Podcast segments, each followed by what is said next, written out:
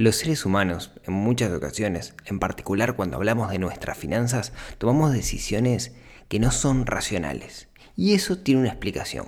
Hoy en este episodio vamos a hablar del por qué hacemos eso y vamos a ver algunas técnicas para hackear nuestro cerebro, justamente para no caer en este problema.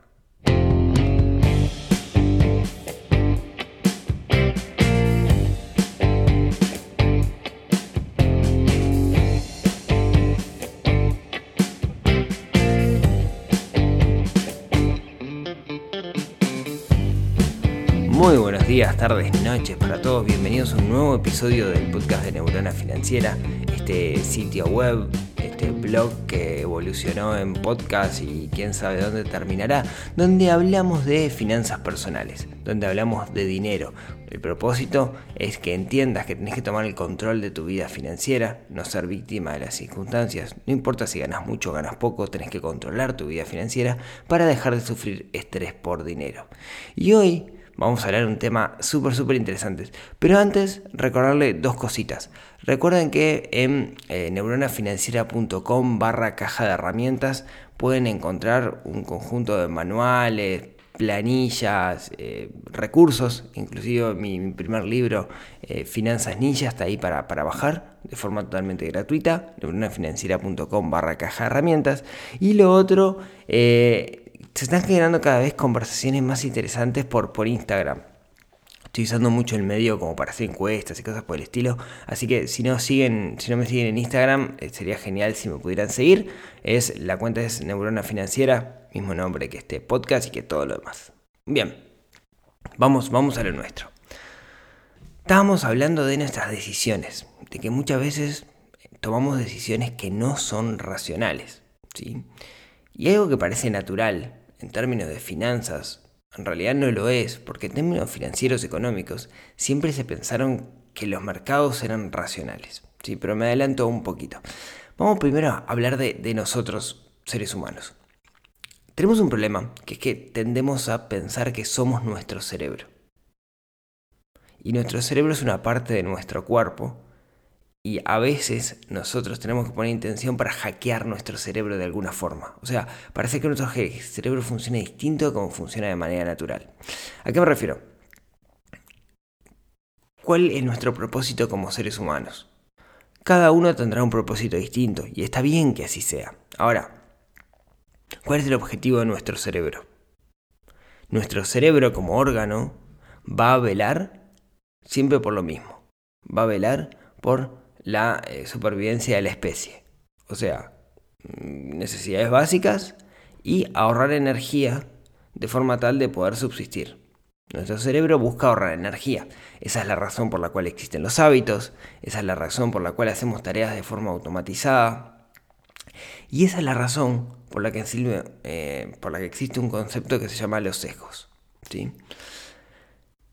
Podemos imaginarnos los sesgos, sesgos cognitivos, como atajos que toma nuestro cerebro. ¿sí? No son hábitos, son atajos. Atajos que nos pueden llevar a tomar decisiones equivocadas. Ahora hablamos de algunos tipos de, estos sesgos para entender un poco lo que son. Son tan importantes los sesgos, ¿sí? que de hecho hay una materia que, lo estudia, que se llama el comportamiento económico o economía del comportamiento, que, ya eh, se otorgaron dos premios Nobel a estudiosos, digo, a Kahneman y a Thaler, que, hablaron de eso. ¿sí? Eh, primero en la década de los 70 y después en, el 2017, para que se den una idea de lo importante que es esto de que han, recibido premio Nobel de Economía personas que estudian la psicología del comportamiento. ¿sí? Como decíamos, el, tema surge porque en términos de economía siempre se pensó que los mercados eran racionales. Pero si los mercados son el conjunto de los seres humanos y los seres humanos en realidad no somos racionales, lo que podemos determinar es que el mercado no es racional, se mueve por impulsos que son ajenos a un razonamiento matemático, podríamos decir, que es una forma de definir lo que es la racionalidad. Lo vemos estos días, ¿no? si vemos un poco el mercado de acciones, lo que ha pasado con respecto a la, crisis por la pandemia, vemos que las acciones suben, bajan, pero no, no de una forma digamos, una forma matemáticamente predecible, sino que está más relacionado con el miedo. ¿sí?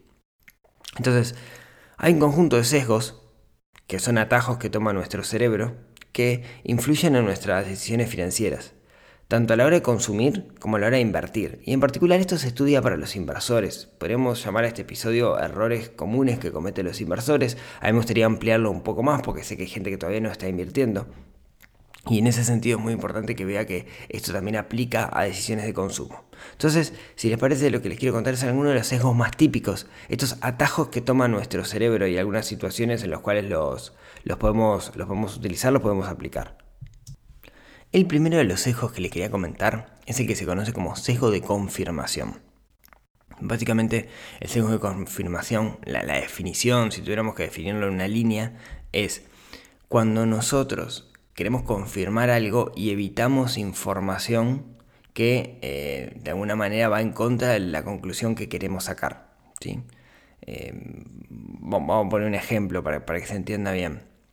Eh, supongamos que yo me quiero comprar algo, ¿no? una tele, una tele nueva, innovadora. Entonces empiezo a leer reviews de la tele o cosas de la tele y hay algunas reviews que son negativas, que dicen que no vale la pena la relación costo-beneficio de esa televisión, que en realidad no se, va tan bien, se ve tan bien para lo que sale.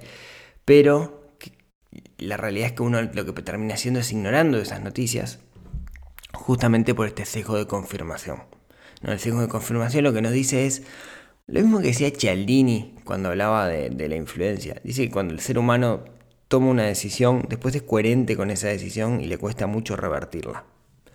En ese sentido, el sesgo de confirmación en particular eh, es relevante a la hora de invertir porque terminamos tomando decisiones de inversión sin ver toda la información que tenemos adelante, sino mirando solamente aquella información que puede llegar a influir eh, positivamente, porque en realidad ya tomamos la decisión, ya lo determinamos. Esto es eh, muy común digamos, de hecho es súper común verlo en los inversores, suelen cometer este error muchísimo. Si quieren, no sé, algunos ejemplos. Eh, en el, por allá por, 2018, si no me equivoco, fue cuando tuvo el boom el, el tema del Bitcoin. Todo el mundo estaba hablando de que había una burbuja en ese momento. No había analista que no dijera esto es una burbuja. Solamente había algunos, una minoría que decía, no, esto es el futuro, no sé qué, no sé cuánto. Mucha gente se metió en el tema del Bitcoin y, ignoró a aquellos que decían que era una burbuja y se quedaban solamente con los que decían, eh, esto, esto tiene futuro, esto está buenísimo, no sé qué, no sé cuánto. ¿Sí? ¿Por qué? Porque de nuevo, ¿no? Eso es el sesgo de confirmación. Tendemos a ignorar aquellas cosas que no corroboran nuestra hipótesis. Em, Recuerdo algún caso de alguna persona que, por ejemplo, estaba analizando un negocio para comprar un negocio, también en términos de, inversión, y había un montón de cosas negativas sobre ese negocio, pero un montón. Eh, uno se, ponía a analizar los, los detalles del propio negocio y faltaba información, o la información que había no era viable. Eh, parecía un muy buen negocio, pero faltaba información para tomar la decisión. Eh, había un montón de señales que llevaban en contra. Sin embargo, esa persona había determinado ya al principio que era buen negocio. Entonces ignoraba todas las señales negativas y se enfocaba solamente en las positivas, que eran los números de facturación y cosas por el estilo, pero estaba dejando de lado todo aquello que le indicaba que posiblemente aquí hubiera, hubiera un error un, error no, que posiblemente no fuera un negocio. Le era muy difícil pensar en esas cosas negativas, de nuevo, pues ya había tomado la decisión, o sea, le habían vendido el negocio. De hecho, esto de los sesgos de confirmación muchas veces es utilizado eh, para, estafarnos, financieramente o no financieramente. ¿no? Decíamos, ¿no? Cialdini te dice que, eh, que, tendemos a ser coherentes. Eh, con nosotros mismos, ¿no? Cuando tomamos una decisión que tendemos a seguir esa decisión para siempre. Entonces imagínense, mañana me junto con ustedes y les digo, mira, tengo este auto que el precio de mercado es 20 mil dólares, pero yo me estoy yendo de viaje, entonces te lo voy a vender a 10 mil dólares. Pero, eh, mira, eh, no, da el tiempo, tengo que liquidarlo ya, no da el tiempo para que lo vea un mecánico. Así que si te parece, firmamos mañana. Y, no lo puede ver un mecánico porque no da el tiempo. Si yo te vendí lo suficientemente bien el auto, si yo te, conté las ventajas que tiene ese auto, lo bueno que es, toda la felicidad que me causó, etcétera, etcétera, y te lo planteé primero como una muy buena, buena oferta. Y recién en último momento te dije, mira que esto mm, no lo puede ver un mecánico porque tenemos que liquidarlo ya. Seguramente vos al principio hayas comprado la idea de que era un excelente negocio comprar ese auto. Y por más que tu esposa, tu marido te digan, vos, es una mala idea, lo tiene que ver un mecánico, es una locura, vos ya tomaste la determinación. Y ahí es donde empezamos a ver el sesgo de confirmación. Yo te estoy apurando para tomar una decisión, claramente no es una buena decisión, algo raro hay. Sin embargo, por más que todo el mundo te diga lo contrario, vos no le vas a creer. Y ahí es donde vemos en una cosa muy mundana el sesgo de confirmación y es una herramienta que muchas veces estafadores o gente, digamos, que tiene intereses oscuros, utiliza para, em, de alguna manera, usar ese, ese, de alguna manera, ese atajo cerebral para abusar de, nuestro cerebro. O sea, está, está, haciendo, está, está hackeando nuestro cerebro directamente. No está hackeando, está usando una técnica, una forma que tiene nuestro cerebro de ahorrar energía. ¿sí? Em, entonces, ese es el primer sesgo que le quería comentar. Me parece que es súper importante, el sesgo de confirmación. que tenemos esta tendencia en nuestro cerebro a buscar noticias que solamente apoyan o información que solamente apoya nuestra hipótesis inicial. Hay otro sesgo, tengo unos, hay unos cuantos hay un montón de estos atajos cerebrales, no creo que me dé para, para contarlos todos, pero hay otro que es lo que llama el sesgo de disponibilidad o atención. Básicamente lo que dice es que le damos más importancia a aquellas cosas que vemos más a menudo aquellas cosas que de alguna manera tienen más prensa. Por ejemplo, si yo les digo, ¿qué acción comprarían? Vamos al mercado accionario, ¿no? Por poner un ejemplo. Amazon, Google, Facebook o TTC. Seguramente ustedes dirían, no, sin duda, Amazon, Google o Facebook, porque son empresas grandes, porque son empresas conocidas. TTC no tengo ni idea de lo que es. Bueno, la realidad es que TTC en términos es una acción Mm, no sé ni lo que es, pero es la acción que ha crecido más en este último año y tiene un crecimiento desde que nació, tiene un crecimiento sostenido, casi no ha tenido bajas. Es una de las acciones que se recomienda comprar este 2020. Pero ustedes no lo van a pensar. Van a pensar primero en las conocidas. ¿Por qué? Porque todo el día entran, usan Google, porque todo el día usan Facebook, porque Amazon todo el mundo lo conoce, tiene mucha prensa, etc. ¿sí? Esto es algo que en inversión se usa bastante y quizás sea la razón por la cual existe la publicidad. Bueno, no es la razón por la cual existe la publicidad, ayuda mucho la publicidad a subir la percepción de valor de algo. Si quieren lo vemos a la hora del consumo. ¿No? Em, si yo le hago una lista de los 10 mejores supermercados, seguramente figuren los supermercados más grandes que hay en cada uno de los países. Y sin embargo, quizás supermercados más pequeños sean mucho más em, beneficiosos, sean mejores para cada uno de ustedes. Capaz que hay un supermercado chiquito que tiene muchos mejores precios, que está más cerca, pero ustedes van a poner primero el que tiene más prensa, el que ve más en la tele, ¿sí? Porque de nuevo, tendemos a darle más importancia a aquello que vemos más seguido y eso puede hacer que nos perdamos muchísimas oportunidades. Déjenme contarle otro sesgo que lo vemos también en términos de inversiones, pero también en términos de consumo, este creo que lo he mencionado en algún momento, que es el sesgo de anclaje. ¿no? El sesgo de anclaje lo que dice es que tenemos la tendencia a comparar los precios con el vecino en vez de comparar los precios con la media del mercado. Yo siempre pongo este ejemplo. Vamos a comprar arvejas y hay tres latas de arvejas. Una de 50 pesos, una de 70 pesos y una de 80 pesos. ¿Cuál le conviene más? Bueno, lo que vamos a hacer es la relación costo-beneficio. Eventualmente quizás eh, costo-beneficio me refiero al peso de las arvejas en función del valor, ¿no? ¿Cuál es el costo gramo de arveja para ver cuál es más barato? Eventualmente puede haber algún factor que nos haga decir, ah, esta no, esta mirá, esta es una arveja israelí, que las arvejas israelíes son las más ricas del mundo. No lo sé, de hecho. Pero la realidad es que comparamos con esas tres. Ahora, capaz que el valor de mercado de las arvejas son 30 pesos. Y yo estoy comparando 50 con 70 con 90. Y me voy a quedar con la más barata, que sigue siendo cara, pero comparé con el, con el vecino. ¿no? De hecho, esto del, del sesgo del, anclaje tiene un montón de, de, caras. Otra cara es, a veces mucha gente se recorre, no sé, eh, dos horas o una hora recorriéndose toda la ciudad para ahorrarse 3 pesos.